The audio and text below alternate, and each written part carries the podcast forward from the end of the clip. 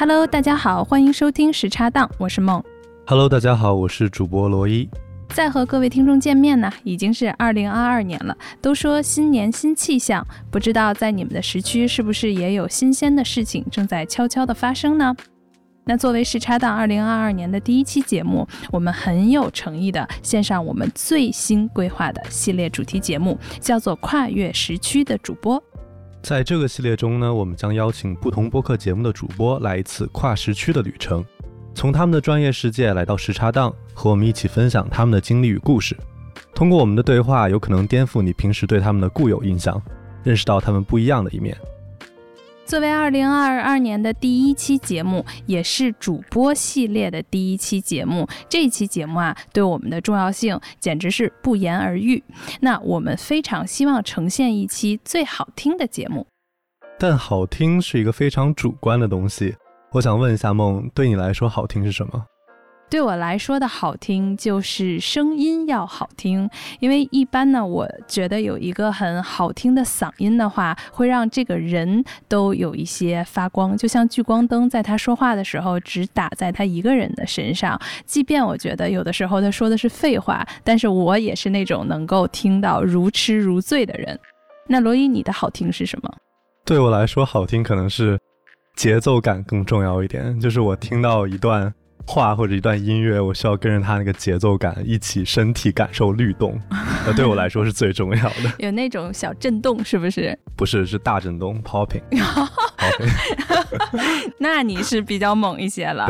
那第一期节目啊，我们不管是大家的品味是怎么样了，那我们是结合了两个主播的这个品味。第一呢，我们邀请的主播人声好听；那第二呢，他是可以给我们带来一些感官上和这种音乐上的律动的。既好听又有魅力，他就是我们时差档的好朋友，来自 Y 播音室 Vibration 的十一同学，欢迎。这这个基垫打得很高，你们简直，我都不知道该怎么介绍我自己。大家好，我就是那个呃有好听有魅力嗓音，然后又会分享好听音乐的十一。对，我是 Vibration Y 温室的主播。对 对对，顶流弄紧张了，欢迎。对，你们的词简直充满了怎么说呢？捧杀的气息，就有有种这种感觉。真的，我看这一段词，感觉全是褒奖的话语。对，原谅我们，这是我们第一次请主播来串台，所以真的是格外荣幸，精心准备了一下。今天其实是我跟十一的第一次见面。第一次当面见，在对对对，在第一次当面见，那其实兑现，对 对对，那其实十一是我们梦的好朋友嘛，还挺好奇你们两个是怎么认识的。哦，这跟十一之前应该是有一个就是合作的项目，但是那个时候合作的项目其实不是十一本人的直接，对，跟他 无关。但是那天呢，我去他公司开会，然后刚好我是占用了这个十一的桌子，然后呢，我记得我用了一半的时候，然后有一个 有一个男孩走进来，第一我的第一感觉就是瘦。真的是很瘦，十一是夏天吧？那是夏天。嗯、然后十一同学穿了一个宽宽大大的白背心和和大裤衩，然后塌拉着一双人字拖就走过来了。很 hip hop，呃，对，很 hip hop，很嘻哈，很嘻哈。然后不是很老，很不不是很那个北京老大爷的样子啊？那西海岸没没有没有西海岸 freestyle 夏威夷吧？我觉得是。然后关键那个时候十一头发可能我觉得要比现在要稍微再长一点。嗯嗯。然后就是长发。我我个人感觉它散发出来一宿就是，呃，老子昨天晚上加班到很晚，我现在才起床的感觉。我以为你要说散发一种就是 艺术家独有的气质。对，但是那个艺术家是昨天晚上老子加班到很晚的艺术家，你知道吗？就一脸就是表情是不开心。然后因为之前那个时候我听过十一的节目，是另外一档节目是反潮流俱乐部嘛。嗯嗯然后结果他来的时候，然后我就看着这么一位帅哥出现我在面前，我只是 say 了一个 hi，因为我觉得他那天心情应该不是很好。对，你还借用别人的桌子，我跟你说。对，然后我还占用了他的桌子，但是就是呃，还是能够从很远一进门的地方，你就会感受到一种我觉得就是艺术的气息吧。就是这个人 还还还是有一种艺术的信息是扑面砸来，但是就是那一天比较冲而已。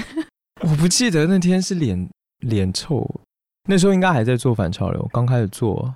六月份，我记得是六月份。所以脸臭是有原因的，就是做那个节目做 就做的压力很大吧，然后没做过之类，就比较累啊，确实比较累。嗯，对，但我有时候确实会比较脸臭一点，就没有表情。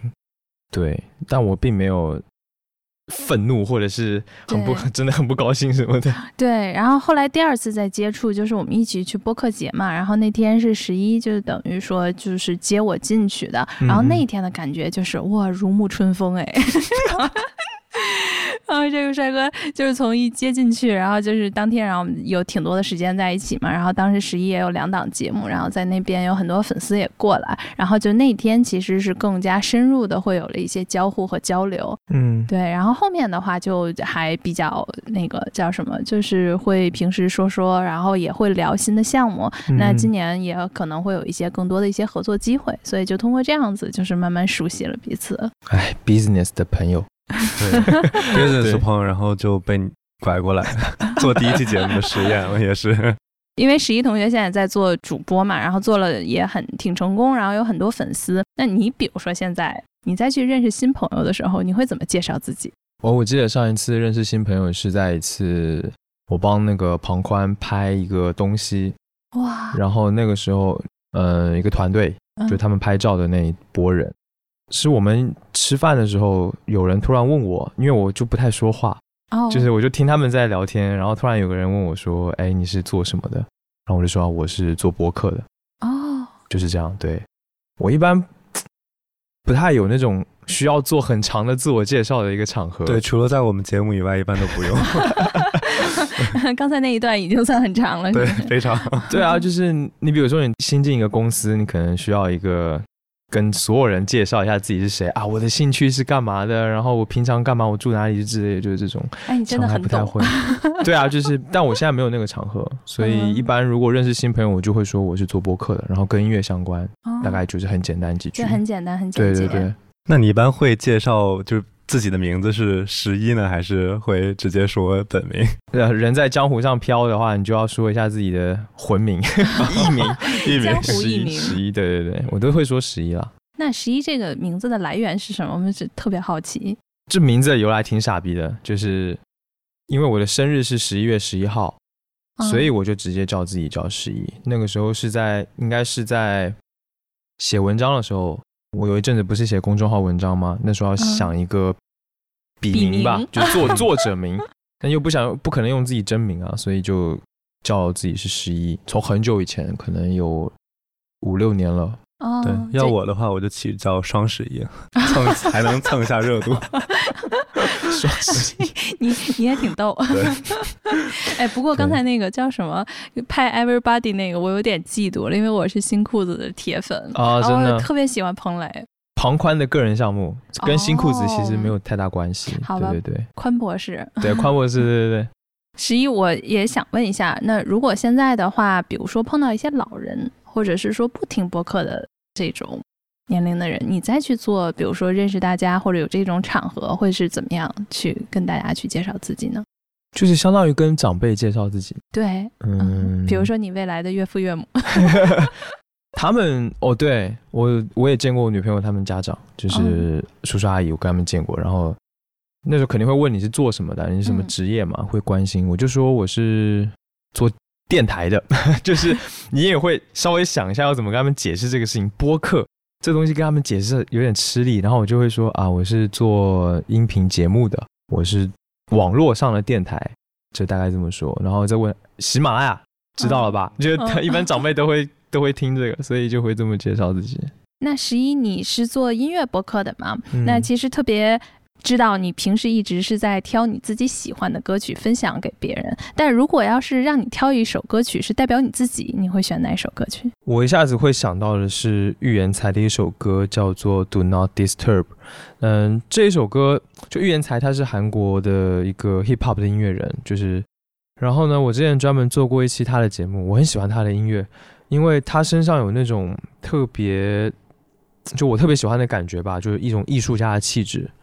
嗯，是我很想要变成的那个样子，所以这首歌我感觉还是蛮能代表我的样子的，很 chill，然后但是又有一些强烈的部分，所以我会挑这一首歌来代表我自己。对，有好自恋。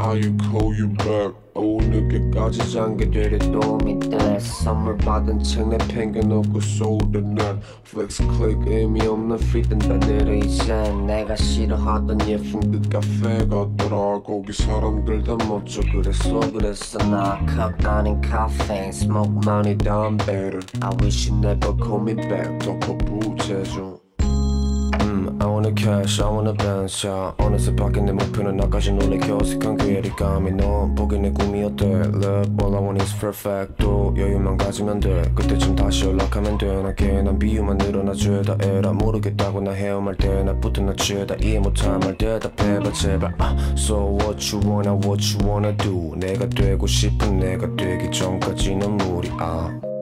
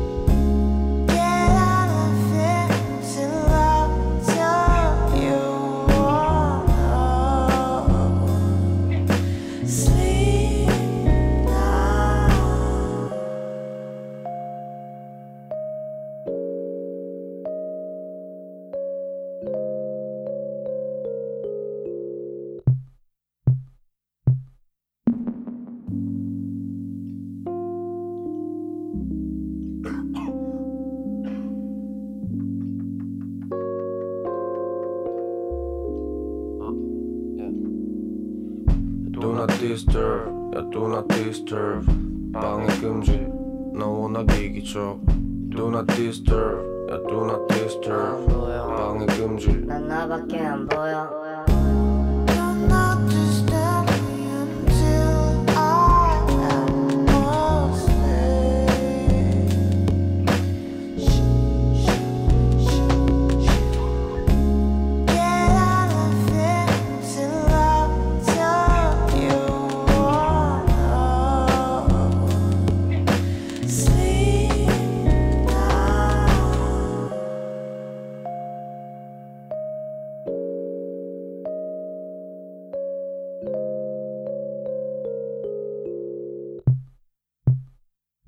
我知道 vibration 就是在那天的播客节上我才知道的。嗯嗯，我听的更多的播客都是一些知识类啊，然后或者一些其他方向类的。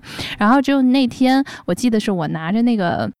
封面，嗯嗯。啊，封面，然后在那么多的封面里面，我就说我喜欢这个，就是没有看内容的时候，只是就是以貌取人，是吧？对，然后然后我就我就说这个是设计是在在线啊，我非常喜欢这个，然后我就听到十一说，哎，你好有品味。对，我们的节目的 logo 封面是 B 仔设计的，就我女朋友设计的。哦，她做的，还是就像你说的吧，设计在线。嗯嗯，十一是一档音乐播客节目的主播嘛？那罗伊，你平时我觉得你应该是半专业选手，是不是？对，我是会看很多音乐节目的人，而且就是中外都看。对，然后我会系统性的学习。系统性学，系统性的学习，在 KTV 怎么把这首歌唱好？对，专业，所以半专业。OK，因为他之前还去过加拿大好声音，是吧？就是报名过，是吧？没有，就是一段很悲惨的经历啊。就是我在大学的时候，就是我们有那种音乐社团嘛，中国音乐社团会有演出，然后会有一些可能对像中国好声音，像海外赛区的海选就会挑人嘛。嗯嗯。然后我本来是想面试歌手的身份去加入这个社团的，结果被刷了。嗯，因为唱的不太够好啊，所以是什么类型的音乐啊？我当时唱的还算抒情歌比较多吧，然后后来就跑偏了，就后来就发现其实自己心里住了个黑人，对，就就变成西海岸了，对，对，就听的全是嘻哈音乐。然后像前段时间有很火的，也好像也 Netflix 拍的吧，就好像跟那个中国的那个中国有嘻哈差不多，就是美国有嘻哈，嗯，然后像韩国的那个 Show Me the Money，对吧？然后中国的我全都看。因为你们都会是就开始自己学习的那个阶段嘛，那比如说在学习阶段之前，你们在去听音乐的时候，会他会带给给你哪些感觉，让你开始逐渐的去走上这条路呢？嗯，我听嘻哈之前都是听抒情歌嘛，就是什么陈奕迅啊，然后可能周杰伦这些哭比较多，就是 啊，对，抒情，对对对，因为就你知道，就一定得会几首这样子的歌，嗯，就是总会有对，总会有用武之地的，你知道吧？对，然后就学习这些歌嘛，然后后来听嘻哈，就一开始是因为我一直在国外嘛，就听那个国外的说唱歌手。一开始的话，我应该是听的是 Fifty Cent。嗯啊，就是我是挺老牌的，对对对，很老牌，什么 In the Club 之类的这种，就是嗯，就看着 MV 感觉哇，对，很大很大很大，哎，对，很大，哎，觉得这这种感觉不错，然后就一直往下听，然后 Snoop Dogg 啊什么之类的。那十一，你有比如说像罗伊同学一样，比如听五月天啊、周杰伦的那个时代吗？就初中的时候啊，哎，小学就开始了，小学，嗯，那时候我还在台湾，可能三年级以前。嗯，小学我是九二年的，嗯，所以我可能第一次听到五月天，应该也是小学一二年级的时候，还有周杰伦啊，嗯，现在听很多奇怪的一 些音乐，那时候也不听啊，就跟大家一样，什么陈奕迅啊，陈奕迅可能后来一点了，因为我还是比较青春洋溢的，没有那么苦情。对，那现在都是所有语种的都在，语种啊，语种倒对听倒没想太多哎，语种。各种都听过了，非洲的音乐也听，所以语种倒不是很在意这个。但反正就是现在就是什么音乐都听。那以前就是所谓小白，听听音乐就是听开心的，就听你听中文歌，你就要听他有没有跟你情绪对上啊，会听他是不是跟自己 match 到。我现在都是那个阶段，就只能是听听 听感情投射呀。但是这个是最基本的，这是一个最基本的，你没有人不听这个的，不听这个就不要听音乐了。就是没有必要了。哎，那我特别好奇，就什么时候，就是你的耳朵真正的，就像你说的，就开始会听音乐了呢？真的是听进去了。有一个契机吧，初中的时候，嗯，我听到了古典音乐，就很很奇怪，因为我们那个时候，我初中的时候，家里面有一盘 CD，嗯，它不是一盘，它是合集。那它是古典音乐，就是经典的古典乐曲的合集，然后里面有肖邦、贝多芬、呃舒伯特、呃什么柴可夫斯基之类的这一这一票，就大家都耳熟能详的那对，然后里面可能有四五张碟吧，四五张 CD。嗯，我不知道为什么会在我们家，就是我从来没听过我们家的人听过这些东西，我没听我爸听这个，就就没完全没听过。嗯。所以它出现在我们家是一件，我到现在都觉得，我靠，未解之谜。怀疑谁买的？对，就很奇怪，怎么会出现在我家？然后初中有一天，应该是个下午，夏天的一个下午，我就看到了那个很厚、很厚四五张合集很厚的一张碟，我就无聊，然后就把它拿了一随便拿了一张出来，应该就是第一张，然后就开始放肖邦的降一大调夜曲。哦，就这个歌是。这个乐曲应该大家都听过，当时不知道为什么，就是你就没事干嘛，就在那边，然后就听，就真的是什么事都不做。就你可能现在很多人听音乐就放个当背景，就不是，就我当时就坐在家里的沙发上，然后就听那个音乐。我已经忘了当时是什么感受，可能就是一种一种很沉浸到音乐、很沉浸到声音里面的感觉了。就我完全是顺着那个音乐的流动，在跟着它走，然后去感受它。就是一种，你跟着音乐，就真的就是完全进入到这个音乐当中，你感受到那个作曲家、那个音乐家在给你传递的信息、传递的情绪或者传递的莫名状的东西，你就进入到那个东西里面。那是一个对我来讲特别大的一个，像真开窍了。对对对对对对对，开窍就是这种感觉，就一种 点亮了什么东西在脑子里面。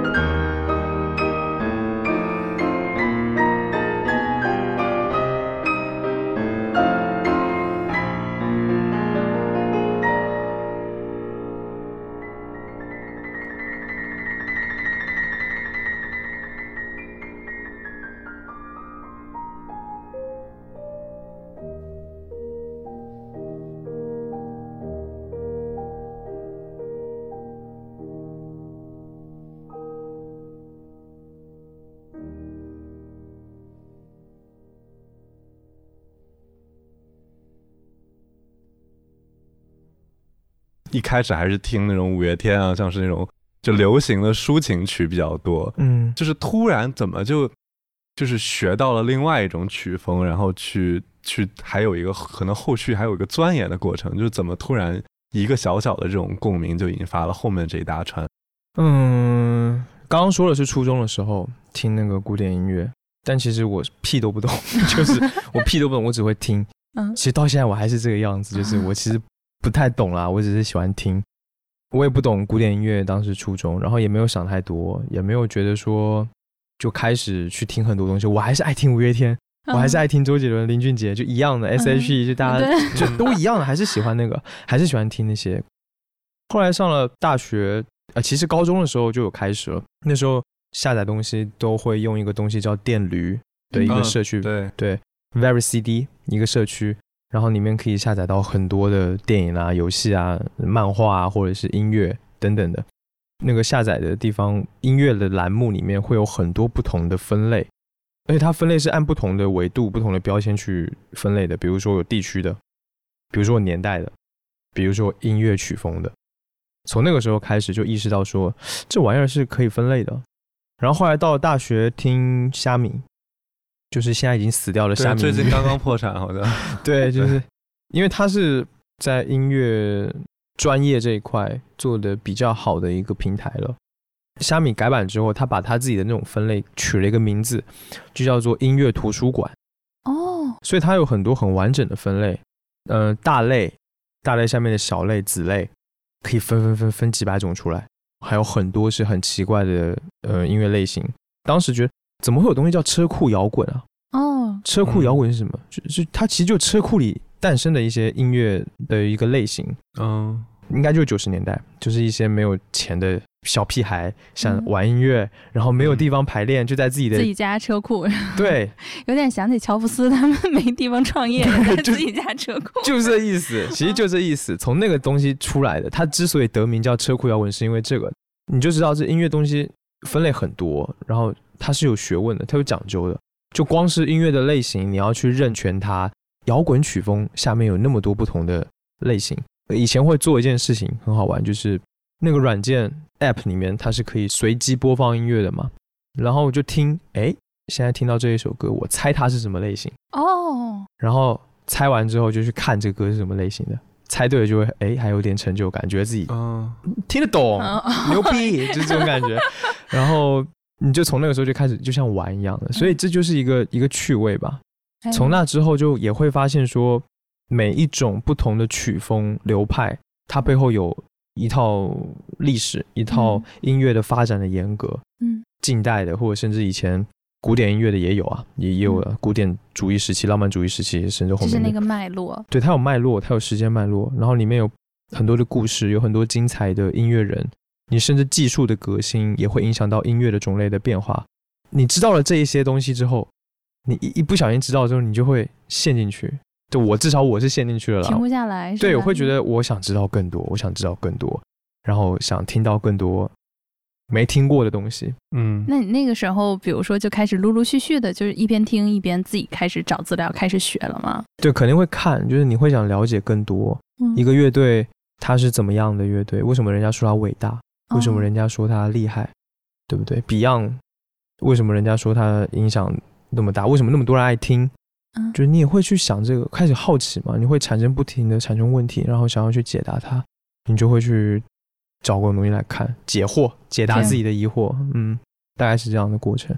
哎，那其实，在那种阶段，尤其是就是高中或者是刚上大学的时候，就是像我嘛，就是那段时间，就如果自己了解了别人不知道的东西，我肯定特别愿意显摆。就如果就是有对吧？就是收音机里、车载里面出现音乐。我旁边有人，我就会说啊，你知道这个，对吧？你知道这个音乐背后的历史是什么吗？对吧？你知道这个这个歌手他是为什么写这首歌吗？我肯定会跟别人显摆嘛。那你在那段时期就了解了可能更多东西以后，有会想一种很强烈的这种分享分享欲分享的欲望吗？我必须说实话，这种分享欲包括显摆，这个这个心理我很理解，但是我身上不太做这种事情，或者说我不愿意直接的。很直白的跟你说，这歌很好。我做的最多的一件事情就是发到朋友圈。哦，就发到朋友圈。带配文的那种吗？配文也很少，就装逼嘛，就话越少的人越装逼。对，就 我就是这个，我就是这个路数。罗伊是一挂的，是吧？呃，不同风格的这种感觉，对，不同风格的。那个时候，尤其是沉浸在音乐当中的时候，是不太想着去分享的。我会觉得没有人可以分享，没有人会懂我的感动。哦，那你更高级这种。哦，就是你很难。也许我，我觉得也许我是曾经分享过的，但是这个结果不是我想要的。比如说，我分享给这个人，我分享一首歌给你听，对不对？然后我希望你能够从中也得到跟我差不多的感受吧。嗯。但是有的人他就他不理解你在听什么，嗯，他不理解你听这个为什么聊不出来那个东西。对，那这个东西也很正常嘛。你喜欢的东西别人不喜欢，不很正常嘛？但是。你在分享出去的时候，你的希望是希望别人喜欢的。尤其大学的时候，开始听一些装逼的东西，就是大家不听的东西，冷门的东西。那你发给身边的同学，谁谁谁谁谁屌你啊？就是嗯嗯，没有人听得懂，就是他们没听过。如果说那个时间段的话，因为是在一个比较初期的学习阶段嘛，嗯，你觉得那一个阶段来讲的话，音乐在你的生活当中或者你的这个人生阶段当中，那个时候会是什么样的角色？高中和大学是我认为我人生中情感最丰沛的两那几年，就是你有很多情绪，你刚刚开始真正开始认识这个世界，然后你有很多奇怪的事情发生在你身上，你的情绪很饱满，你情绪很多，满的快爆出来了，你没有地方发泄，那音乐是一个发泄口，我通过听音乐找到跟我的这种共情，我把我的情感投射到音乐上面。哎，就得到了宣泄，就得到了释放。它更多会是这样的一个作用。我也不是只有音乐啦，比如说我也打篮球，哦，我也运动，所以这两个事情都算是一个发泄的一个作用吧。对，一个角色，因为这很重要。我不知道你们，你们就是年轻的时候，你总是比如说特别 emo，觉得特别忧伤哦，我好忧伤，我每天我不知道忧伤什么。我的成长路上 感觉会有很多这种时刻。那音乐啊，文这种，尤其是艺术形式的东西，就很容易承载这些。对，你的自己的那一种感情，嗯。看电影啊，比如说听呃听音乐嘛，然后比如说看小说，或者是等等，或者写字，嗯，你自己写文字，你自己写文一样的，就是它都是一种情感投射，你需要的一个宣泄的出口。那十一，你情感这么丰沛，然后你自己又很喜欢音乐嘛？你你上大学学的是这种偏文科向的吗？是，但我学的是最冷血无情的文科，就是法律、国际经济法。对对对，在上海，嗯，华政。哎，我天呐，我很难想象到，就是 面对呃我对面坐的十一是这么浪漫艺术家气息的，然后告诉我大学专业学的是国际经济法。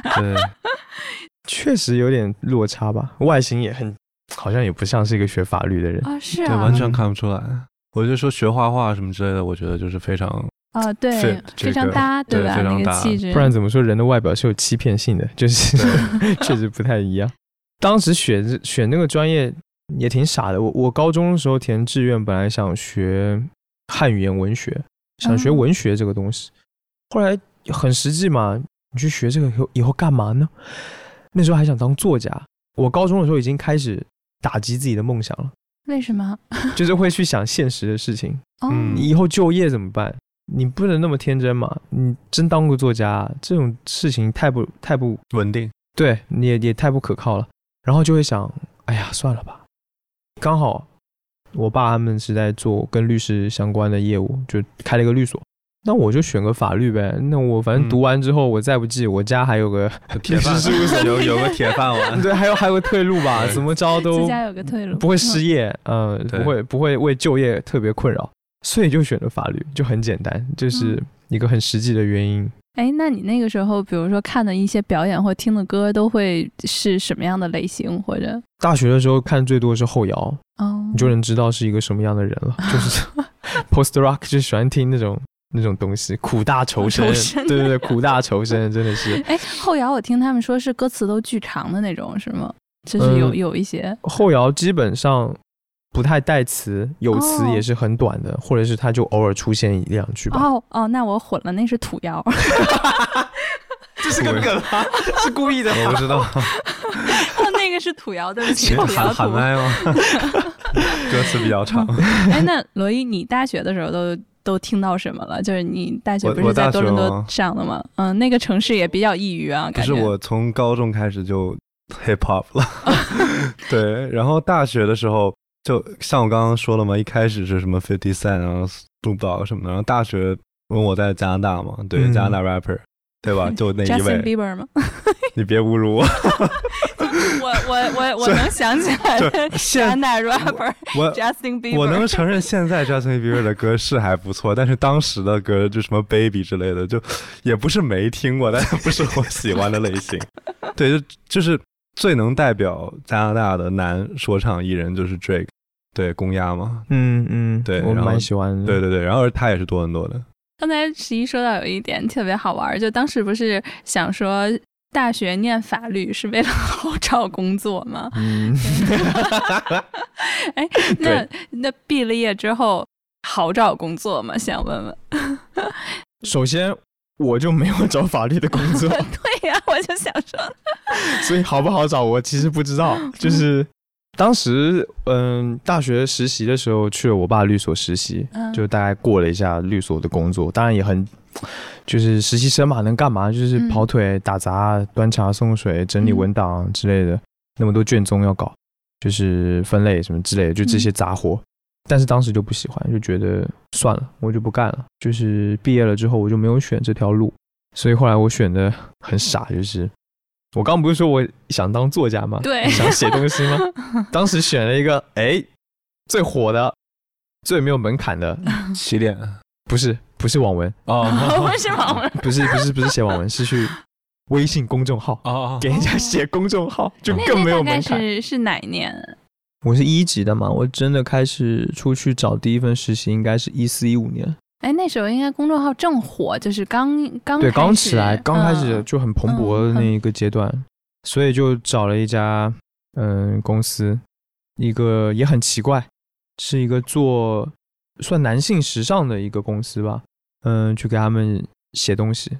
嗯，那一开始进去当实习生就写卖货文，写文章卖过衣服，然后卖过鞋子，嗯，卖鞋子是最牛逼的，就是一篇文章卖飞跃鞋。然后我还当模特去拍那个，拍就是拍照片什么的，然后自己写，就一篇文章卖货文。嗯，第一天晚上就卖了四百双，哇，就是还可以，就是这个对这个转化还不错。卖货文当时只是我们公众号的二条，就不是一个主要的内容。那后来有机会了，有几个实习生嘛，我还算是比较好的、比较早的，就开始去写头条了。嗯，就头条的正经内容。哦。也写过很多奇怪的选题，比如说，因为我是台湾人嘛，所以我写过一篇文章是讲台湾的槟榔西施的。哦，就台湾槟榔西施是怎么回事，然后他们的生存情况之类的呢？就之类，就以这个题材写了一个，还写过诺基亚的前世今生。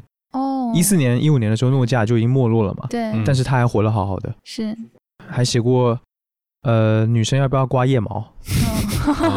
就这种。很奇怪哈，就听起来就有点奇怪。就写过这些文章，这些一些话题，然后还可以，就是做的还可以。当时就是选了这条路，所以我并没有去当律师，或者是去什么公司当法务之类的，也没有，就是选了这条路，想写东西了。明白，嗯，哎，那那个时候想写东西，有想过写音乐相关的一些东西吗？因为这个你又做公众号嘛，然后又是一个挺好的那个时候自媒体的一种表达的一个方式嘛。那当时有想过写，比如说跟音乐相关啊一些什么样的东西？当时是没想过，当时是没有想要写音乐的。我但其实后来我不是在虾米音乐当专栏作者嘛什么的，那应该已经蛮后面的了，可能是到了我第三份工作的时候。它是设计类的文章，就建筑设计啊、室内设计啊这样子领域的一个号，在里面写东西的时候，开始写音乐类的文章，发表在嗯一些音乐网站上，比如说虾米、网易、QQ 都发过。那时候他们还在推一些文章呢，图文内容，然后也在少数派上写过、发过文章。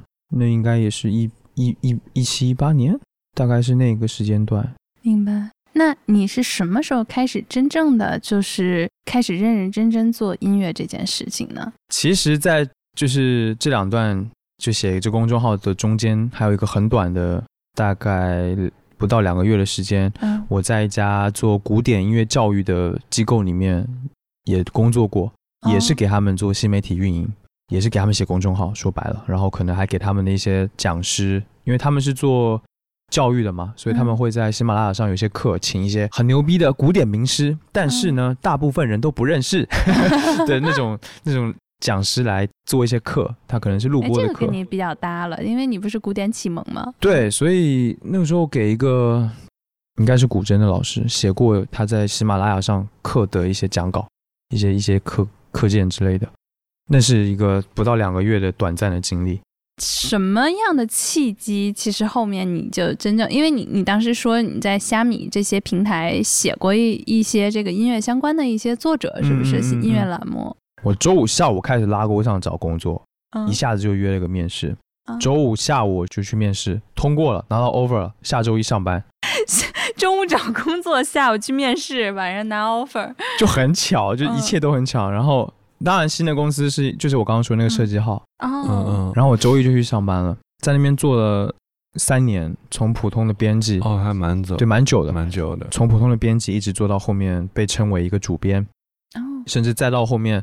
三三年快满三年的时候，就是老板说要当要我当合伙人什么什么的，当然是给我画饼了。但是至少你一个位阶好像又上去了，感觉。那其实那份工作是做到第二年，可能两年半，快两年半的时候，我就做皮了，做累了。为啥？因为其实那按照这个时间算，我其实已经写了快要三年的公众号，嗯，都是写公众号文章，去微信公众号的生态里面在。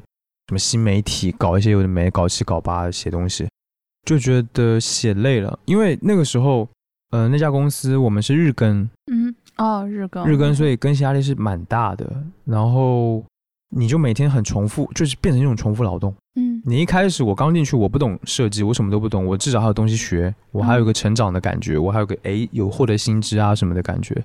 但是你到后面，你写了一年，你熟了，你开始变重复劳动了，重复劳动一年。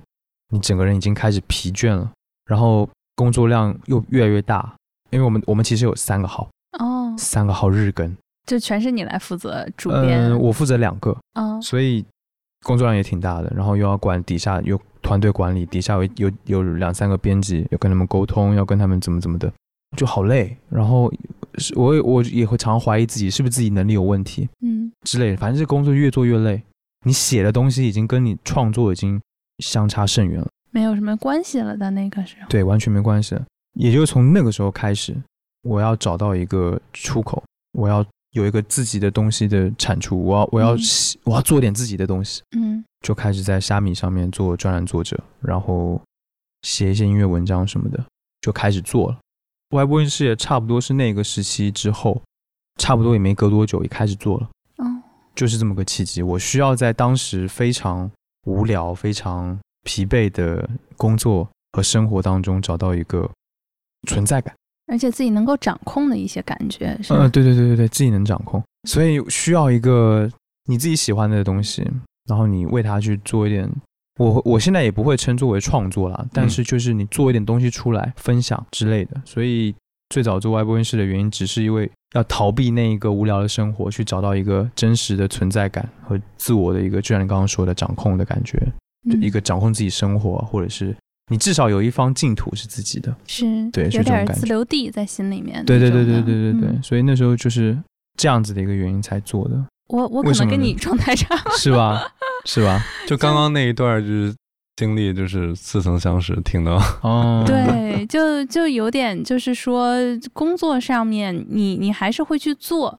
但是你可能那种吸收和那种成长，你已经望不太到了，就是达不到你个人的那个内心的一些需求。对对。然后同时你可能在那里头还存在着一种渴望，我觉得还是有一种渴望吧。然后就把这种渴望投注到，比如说现在我们做的播客里面。然后我觉得每一天都在脑洞大开，然后每天都会有不同新的东西，你会去学去看，就比较有意思。你你你会觉得做这个事情让你生活就是亮起来了。然后它有更多的色彩进来，嗯，就热情是会会通过其他的方式重新点燃起来，这就是生活就一定需要一点热情嘛。是的，那其实聊了这么多，也聊到了十一呢外播音室背后成立的一些故事吧，就是还蛮蛮曲折的，工作也是这个对一波三折，然后也经历了很多事情。那如果在这段时期，用一个音乐去代表这一段所经历的一个波折，你会选哪个音乐呢？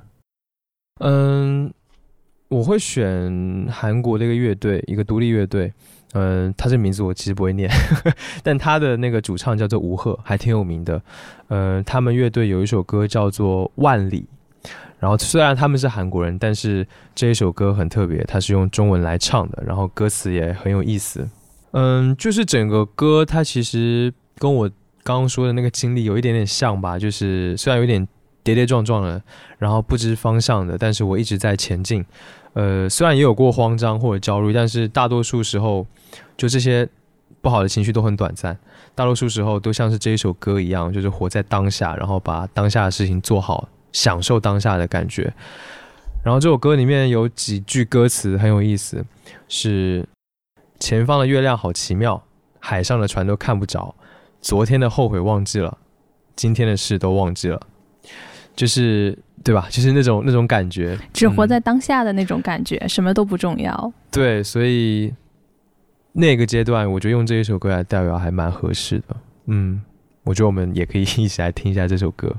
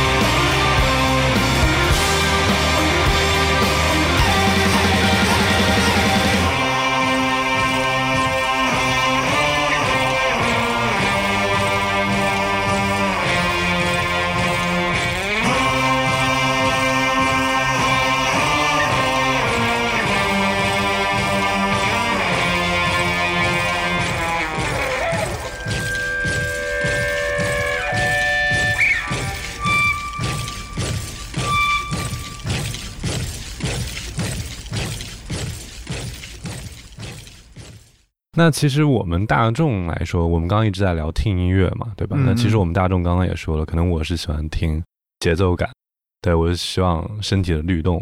然后那梦呢，可能就是听个热闹。嗯，那比较好奇的是，就是作为一个可能音乐类型的主播，那十一你平常听音乐的时候会更注重就音乐的哪方面呢？一般来说，我自己总结 自己总结的一些所谓的顺序吧。嗯，首先我听一首歌，我可能会，嗯，第一遍就其实跟看书有一点点像。嗯。嗯，就比如说我们现在更推崇的看书，肯定是比如说一开始你先看目录，嗯，然后你把整本书翻一遍，就是很普通，就不普通，就是比较快的去翻阅完，嗯，然后知道它大概什么结构、什么样子，然后再讲什么。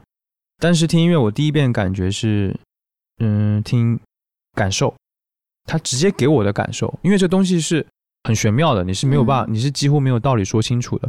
它也许有可能跟大脑有关系。嗯，可能跟你过往的经历有关系，跟你接受到的教育、你的审美趣味的形成有关系。但是第一遍肯定是听感受，嗯，这一首歌能不能让我觉得好听，嗯，一个绝对主观的感受，嗯，我先听了这个感觉，然后我再来想，我要不要听第二遍，我是不是喜欢它？哦，可能有两种情况，一种是，哎，这歌我喜欢，我就喜欢它，我喜欢听它，那我可能会再多听一下，我再听一遍，我听别的东西。第二种情况是。这什么东西我听不懂 哦，这是什么我没有听过，这个东西是怎么来的？就是你开始想，我靠，这个音乐我没听过，它有点 shock 到我，就是没未知的领域，我以前没听过啊！天哪，尤其是现在，如果我能听到这种音乐，我会很高兴，对，会很兴奋，就是哇，我听到没听过的东西了。嗯，音乐到我听到耳朵里面，我可能已经会给它分个类了，就是在我现有的知识这个。你不用体系里面，也说的很好听啊，但就是在我的力所能及的范围之内，我把它分类了。哦，嗯，我大家听出来，比如这这首起码就是个摇滚，或者它是个新浪潮的东西。然后听 hip hop 的时候，我听它的 beat，嗯，然后跟它的 flow 跟它的 beat 的配合好不好？它的 flow 是怎么编排的？嗯，比较简单的三连音，还是说它有很多不同的变化融合到一起，然后听起来协不协调？或者是它是它是到底是怎么表现的，你就开始去想这个事情。所以这个大概是听第二遍你去听的。比如说听 beat，hip hop 的 beat 可能对这个音乐性要求没有那么高。嗯，比如说我听前卫摇滚，嗯，前卫摇滚的话，我会听它的编曲。嗯，如果你听电子音乐，或者是跟它用运用了电子元素的东西，你会去听它的电子的音色，你会去听这个东西。大概就这一些，就是你会根据不同的类别，你去听不同的东西。第二遍是有一点分析的感觉了，嗯，然后我会再听第三遍，就是感觉我好像明白这首歌了，有了不同的理解。那我把这些东西综合起来，那我再去听这一遍，感觉又不一样。嗯说自大点，可能是另一个维度吧，就大概是这个意思。你就感觉更理解这个东西了，所以大概会是这三个三个阶段。这个听所谓听音乐，我在听什么？嗯。我感觉好像听下来，我有点明白了。就是第一遍是听这种感动感受，是纯个人向的。嗯嗯。第二遍是用那种，就是你自己已经成为了一套这个工作运作的这个体系了，所以你是在用理性，然后整个的去听这种技术流的一些东西。然后到第三遍再听的时候，就给它综合起来了。这是一个审美的过程吗？就是十一，你觉得？就我一直说嘛，听音乐是一个审美活动。我觉得现在好多人都觉得听音乐就是一个消遣，就是他不会把这当成是一个审美。听音乐这件事可能比在一些人眼里，在比看画要低级。嗯，为什么这么讲？就是比如说看画，你可能需要一个场地吧。嗯，你需要到美术馆去。如果你要看真迹的话，嗯，你要去欣赏一幅画，你要到一个场地去亲眼看这个画，看这个画的肌理纹理，看这个画的作者想表达的东西。但是音乐这个东西就是它太常见了，它太平常了。你几乎所有人都会听音乐，你从小到大你肯定听过音乐。音乐是个非常接地气的东西，嗯，就我们太习惯它的存在了。你会觉得音乐里面也有高雅低俗之分吗？像有些音乐，比如说歌剧啊，对吧？交响乐，嗯，你要去听的话，你去特定的剧院，然后穿着西服打领带，还不对吧？就如果不这么做，会被不让进场。那有些音乐可能就是，呃，广 这么比喻不太好的广场舞音乐，对吧？随便拿个收音机就放的那种，你觉得它会有不一样的这种？肯定有啊，这个音乐高级低级，我拿一个最简单的例子吧。前阵子 TMEA，嗯，他们不是公布了一个榜单吗？十大热门歌曲，十大热门，对。你想大家都吐槽的要死，为什么？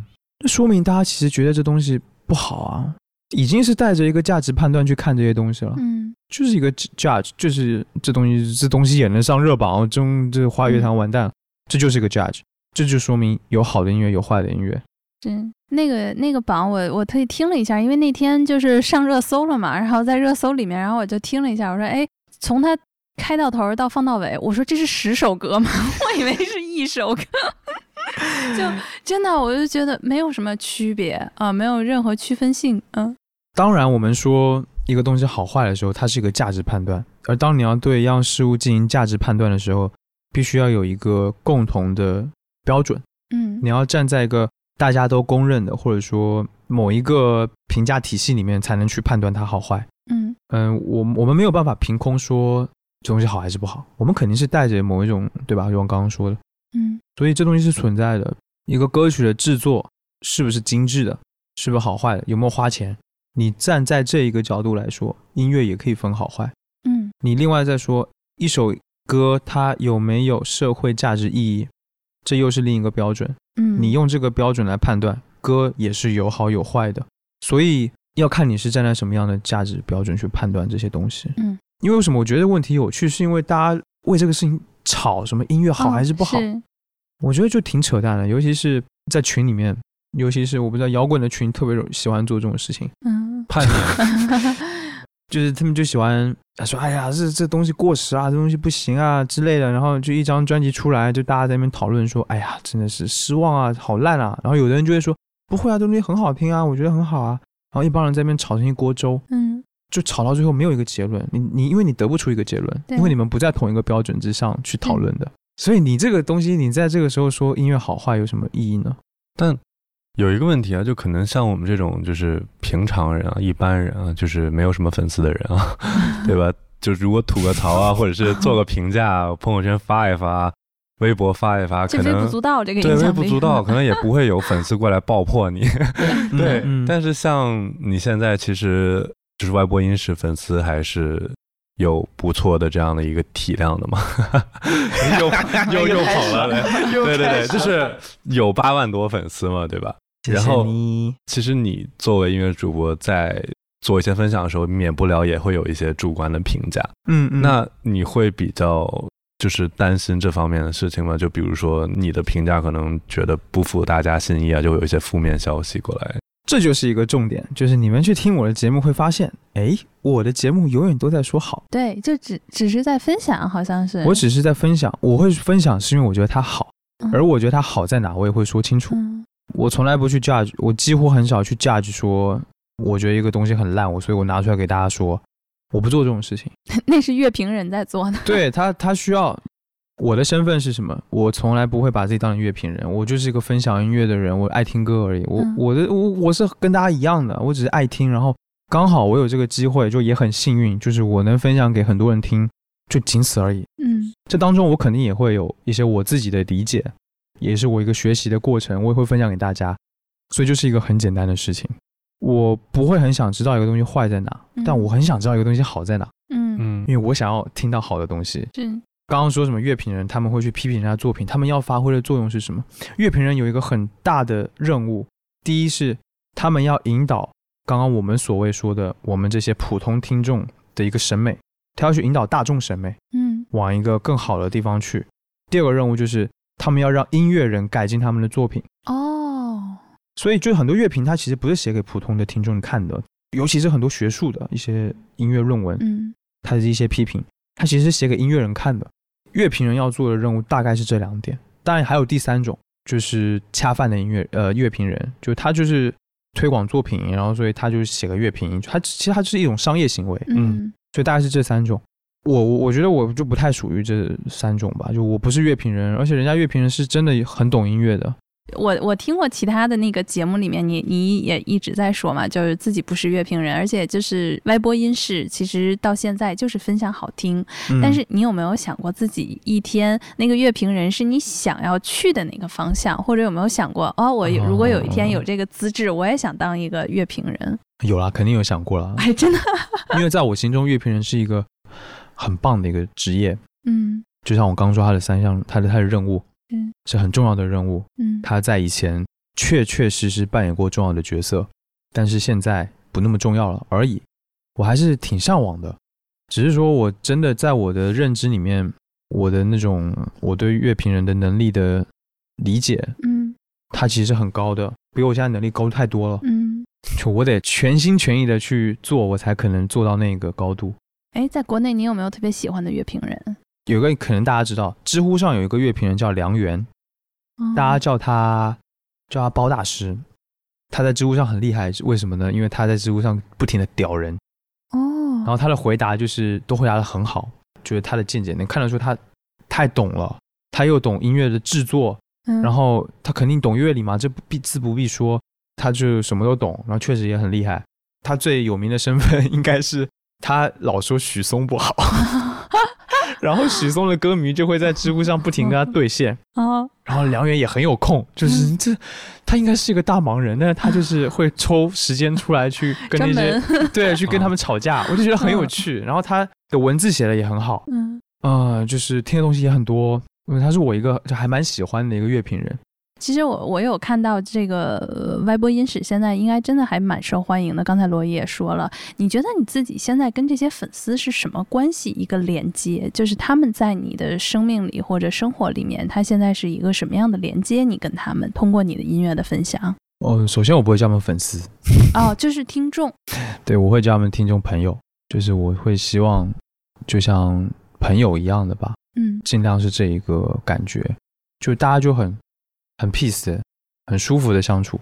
我希望是这样。那包括我，嗯，现在的听众群啊，然后甚至做了那个，反正会员什么的，有会员群，就大家的关系都挺融洽的。嗯，我我会觉得有一些人会把我当成一种陪伴在他们身边的一个温暖的声音吧。怎么讲？陪伴在身边，温暖的声音。因为我的节目有很多是比较舒服的，有听上去是舒服的。很多人很喜欢在睡觉之前之前听我的节目。其实这是一个特别没有防备的时候，嗯，你睡，你躺在床上，在被子里面，然后你耳朵听节目，其实这个状态是很没有防备的一个状态。因为好多人也会说，就是喜欢睡前听，就是希希望我可以 就听着我的声音，然后可以陪伴过一段时间吧。嗯嗯，我也是把他们当成朋友，因为我每次录节目的时候，因为我是单口，嗯，所以我在录的时候，我必须有一个假想的。对象的感觉，嗯，我会感觉我在对他们说话，嗯，就是我会尽量就是跟朋友一样的去沟通，这样子的一个感觉，去分享朋友的感觉，嗯嗯。比如说通过你的分享，像我是一个没有什么特别大的音乐选择的人，所以每一次就是你推荐啥，我就去我的那个 Apple Music 里的下什么，就是这样子的。这个是我获得的，可能是我是你的听众，那你获得了什么呢？在这个一次一次的分享当中。哦，这个获得的东西来的挺晚的。最大的一个感受还是说，因为前一阵子做了用户调研，然后甚至我打打电话给一些比较关系比较好的听众，跟他们聊了一下节目，然后我发现，就通过我的节目跟他们的特殊的时刻形成了一个连接。比如说，我之前做过一期嗯冰岛音乐，然后呢有一个朋友他就跟我说。他去外面旅行的时候，他一个人去旅行，然后他走在山上，就是他去爬山了吧，应该是。然后他走在山上，然后刚好在听我的那个那一期节目讲冰岛音乐的，跟他周围的那个山的环境特别搭到一起，他就会觉得内心很感动。嗯，当然不是因为我的声音感动，而是我当时那那期节目里面推荐的音乐，嗯，然后包括我可能我一些口述，我我讲这首歌之类的，就整个东西那些那个音乐。特别达到他当时的情景，他当时的经历，他就留下了很深的印象。就基本上我跟他之间的形成的连接点就在这，哦，就是很妙的一些事情。呃，产生了连接之后，你可能不是孤独的了，你可能能找到一个存在的感觉。就好多人因为我的节目获得一些特别美好的记忆，一个舒服的、一个和缓的，甚至治愈的一个感觉。就我好像我能治愈别人了，这是一个哇，简直是我又不是医生，就是但是我可以做到这个程度，就会让我觉得哇，真的是很有意义。就是这就是我的最大的收获。也挺难的，这个，因为我睡觉前我也听说唱的。那你真的睡得着我得伴着鼓点睡。对，没法给别人分享这种东西。确实啊，有一些我喜欢睡觉前听那个很吵很吵的后摇。嗯。但我就能睡着，但我相信别人是睡不着的。就是还是有一些癖好，你这个癖好我也能理解。对对。当然，我觉得分享音乐这一件事情，因为它始终是一个很私密的事情，就是。我我我觉得这很私密的啦，嗯，所以在这个过程当中，我要去剖开自己的内心这种感觉，然后分享给其他人，其实也是有担忧的，也会去怀疑说，就凭什么我的分享会被大家喜欢，或者说我喜爱的东西为什么值得分享，值得让其他人听到？但是。在这个过程当中，我渐渐的也获得很多，就像刚刚说的很多经历跟他人的连接这样子的感觉，它是一个很宝贵的东西，所以我觉得这是一种一种探索的方式，一种冒险吧。所以呢，我就让我想到一首歌，就是有一个台湾的独立音乐人，特别艺术感，然后玩实验音乐的音乐人叫做丘比，然后他有一首歌叫做《迷惘》，这首歌的歌词就很好玩，他说。这世界上有很多地方值得我们去探索，每一个人都是不同的，但是都可以找到不同的连接彼此的方式，就是这个意思。所以对我来说，这个方式大概就是做外播音师，跟大家分享音乐。对，所以我觉得这首歌有一点 有一点鸡汤，但是就是听着很温暖啊。对我还我觉得这个歌就会让我想到，呃，我做这件事情也有个这样子的意义。嗯。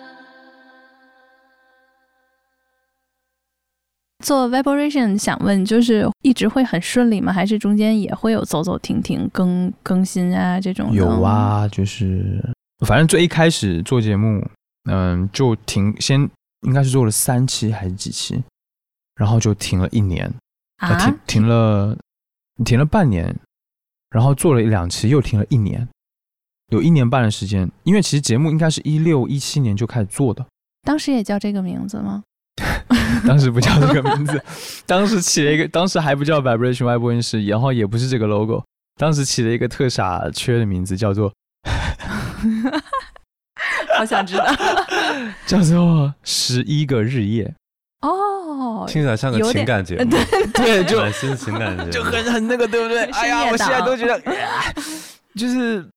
因为音音乐陪伴我的日日夜夜，嗯，大概是这个意思啦。哎，完了，我觉得时差党当时我们是不是也说的是这个？就是陪伴你的日日夜夜。对对，但我的意思，大家初心是这个起那个奇怪的名字，然后封面也做的乱七八糟。这就是因为当时工作实在太忙，我根本没时间做，然后我也没有，就当时只是坐着玩嘛，就玩票嘛。后来不知道怎么着，也很妙，它没有发生任何事情，就是突然有一天，我突然想起来。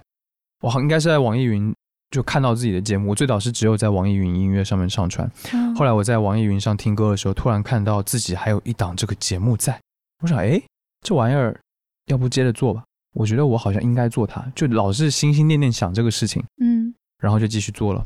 其实有几个困难哈，最一开始我做外播音室，我有个模仿的对象，是台湾的一个很知名的广播人，一个音乐。也是音乐人吧，也是一个音乐评论家，我们叫他马芳，马世芳老师。他的节目，因为他是在台湾做了太久跟音乐相关的电台广播节目了，嗯，然后我很喜欢他的那个感觉跟那个腔调，然后我当时一开始就会模仿他，比如说我我模仿他说话的感觉，就是那种软软的、软如的，然后比较温柔的这种感觉。你包括现在，其实我也还是有一点这样。就在做外播音室的时候才会是这样，我平常说话其实不太不太是这样的，就会一直模仿他的东西，就模仿他的主持，他的嗯一些风格吧。当时选的音乐也是受了他很大影响。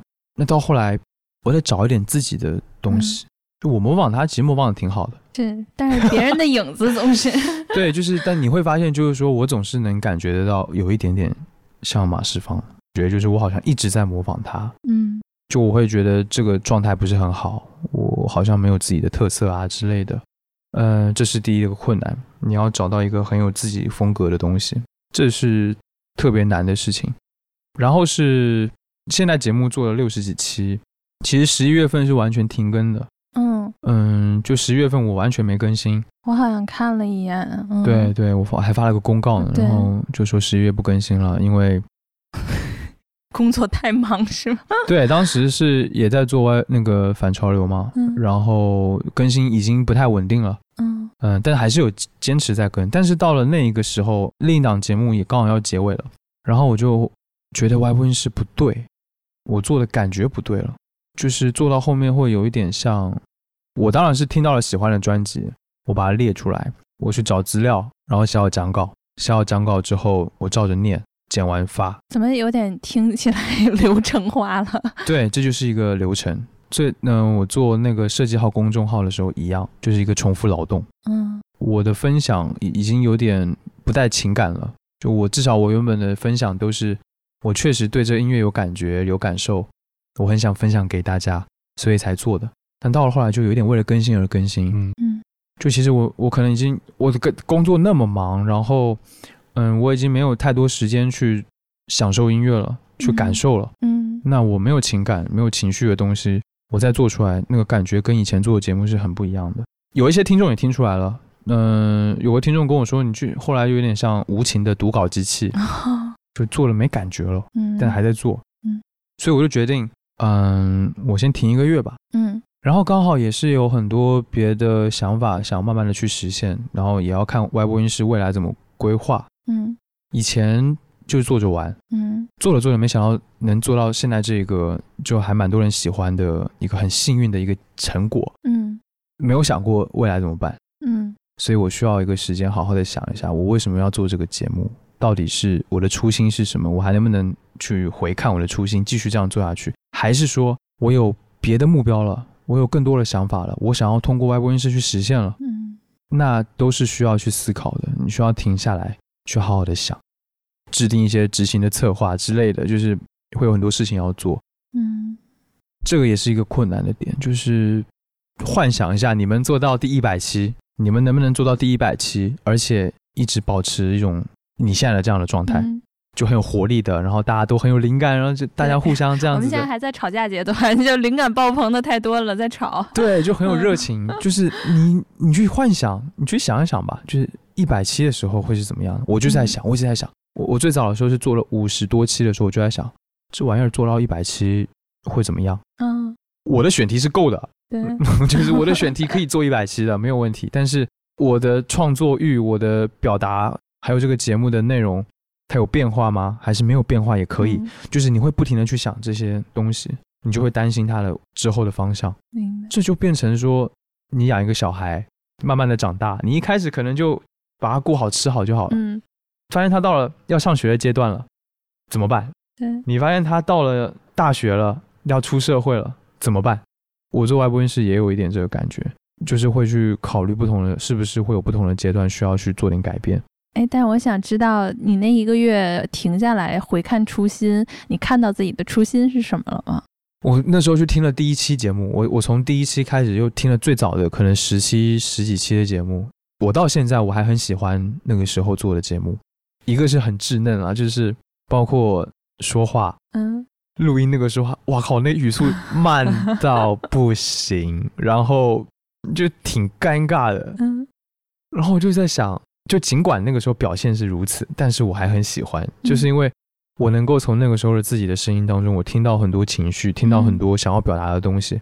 初心就是我想把我觉得好的音乐分享给大家，嗯分享给更多人听到。我为什么会做什么华语专辑推荐？嗯大家都说华语音乐不行了，嗯华语音乐没有东西听了，但是在我这边看来是不对的，还有很多好东西，只是你们没有机会听到。嗯而这些音乐人也很可惜，他们做了好的作品，但是听到的人不多。嗯，我觉得他值得被更多人听到，那我就会拿出来推荐。你说，你看，就是初心到底是什么？就是分享音乐出去，分享我觉得好的音乐东西，就嗯给大家。你做了一特重要的决定，这个我是知道的。就是你在经济下行的年代，然后毅然决然的辞职了。嗯，对我，我我又离开离开上一份工作，你这算裸辞吧？也是。对，是裸辞。但是怎么说呢？不是说我真的很想，就是完全把外播音室当成一份完全的主业。但我现在也还一直在纠结。嗯我也去投投简历啊，到因为嗯我本来想去音乐公司上班，嗯我想到这个圈子里面看看。嗯那我有外播音室，它可能能成为我的敲门砖。嗯那它确实也成为了我敲门砖，但是我也一直在纠结，我是要靠近音乐行业吗？嗯因为如果我跳去音乐行业里面做事，然后同时做了外播音室，好像是一件很利好的事情。嗯因为我进入行业里面，我可能会有很多资源啊，嗯，我会有很多呃事情能搞啊，音乐圈啊什么什么，这嗯这那我可以找到更牛逼的人来采访啊什么什么的。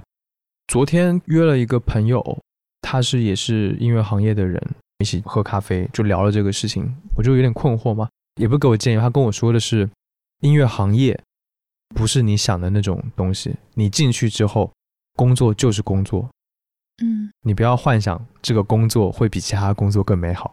然后他就开始叭叭讲一堆他平常工作的内容是什么，我一听就是哇靠，别说了，就是，哎，就是你就是反正就是一些很具体琐碎的嗯工作的事情，你包括你策划，嗯、宣传，嗯嗯、或者是方呃做方案，然后联系各种媒体，联系各种人，找场地，反正就是一些很细碎的工作，都一样的。嗯然后你要做很多的事情，都是跟音乐没有关系的，跟你欣赏音乐没有关系。嗯你欣不欣赏音乐，跟你做不做这份工作是没有关系的。嗯然后我就觉得有道理耶。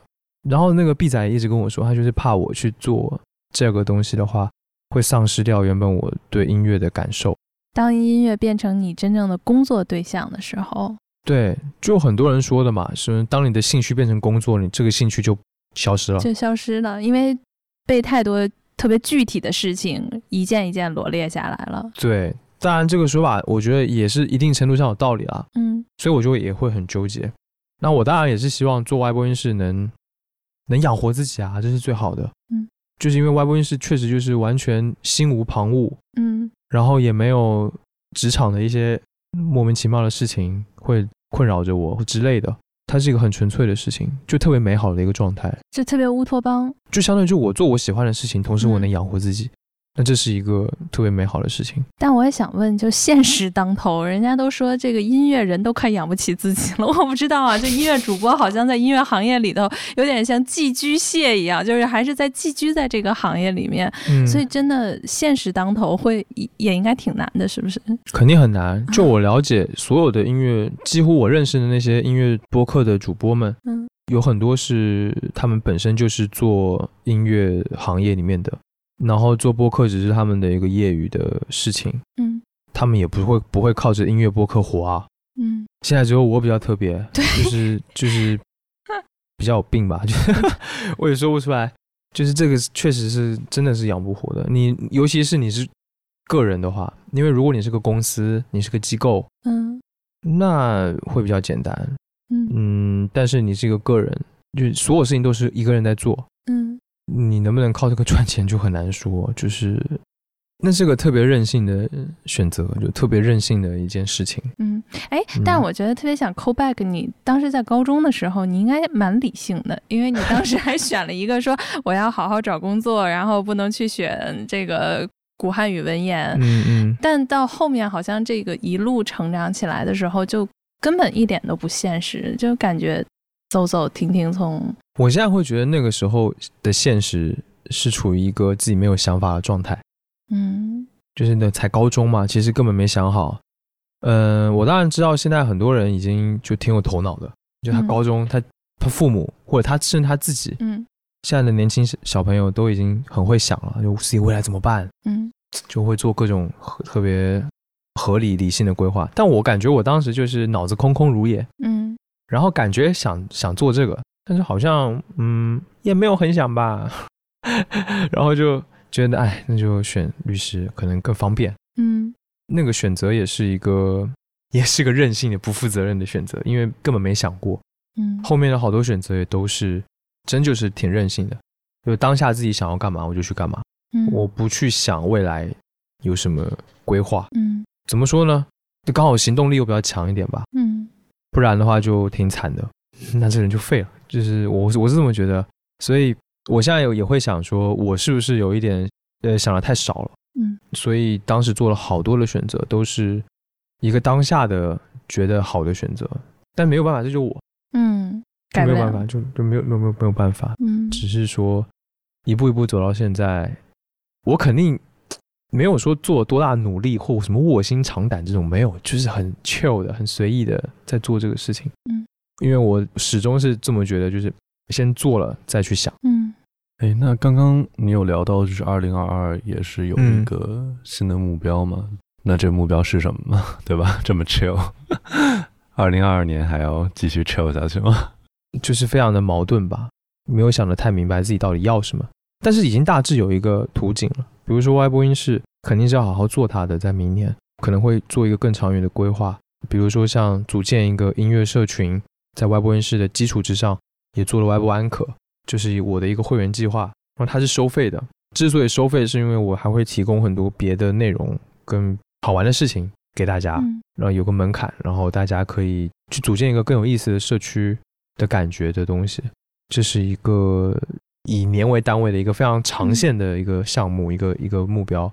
另外就是外播音室可能内容上也会做调整，嗯，这都是接下来一年要去不停的去实验，然后不停的再去调整的一个事情，挺重要的。这是播客的计划，那我个人的计划就是还没想好。虽然说我自己的一个目标还没有想的太明确，但是，嗯，我希望就是也是想。再放一首歌让大家听，就是有一首歌是 Sigur Rós，一个冰岛的后摇乐团。当然，嗯，说他们是七月摇滚乐团也可以，就是一个乐团叫做 Cigar Rose 胜利玫瑰，他们的一首歌叫做《好的开始》。这首歌是发行在一九九九年的，嗯，这首歌就是一个我内心中乌托邦的样子，它的名字叫《好的开始》，所以我希望，包括我刚刚说，包括外外部安可，或者说我自己的二二年的经历，我希望它可以让我顺利的打造一个乌托邦出来。然后我在里面就很很开心嘛，所以希望可以是一个好的开始。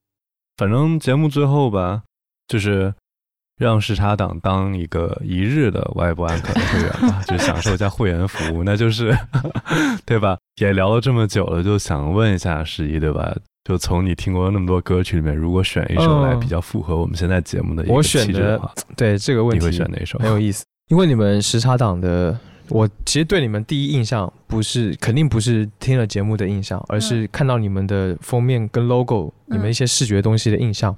就你们的 logo 是一个紫色的一个 disco 球嘛？是。然后我觉得那东西我很喜欢，那个紫色我很喜欢。对。后来在听了你们节目，我就发现有的时候你们聊着聊着，其实。会有一些很诙谐的一些很跳跃、很活泼的感觉的东西出现，情绪还蛮强烈的。嗯，然后我觉得那个东西很精彩，所以我就想到一首歌，叫做《You Should Be Dancing 》，这是一首 disco 的乐曲。然后它的这首歌它有一个封面，跟你们现在的封面很搭，你去找一下你就知道，就也是紫色的，然后就特别的搭调。然后我就想到这一首歌。谢谢十一为我们时差档挑选的这首 disco 曲风的歌曲。在节目的尾声呢，我们可以和听众一起来聆听一下这首歌的节奏和我们节目的氛围有没有共鸣。今天也是我们跨时区的主播这个系列的第一期节目，希望之后能够给大家分享更多主播的故事。希望各位听众在评论区与我们互动，也希望你喜欢我们的节目。哎，今天我们这最后一句啊，我们可以让十一来说，用他温柔的嗓音帮我们说一下，祝你在时差档早安、午安、晚安，好不好？来，十一同学，祝你在时差档早安、午安、晚安。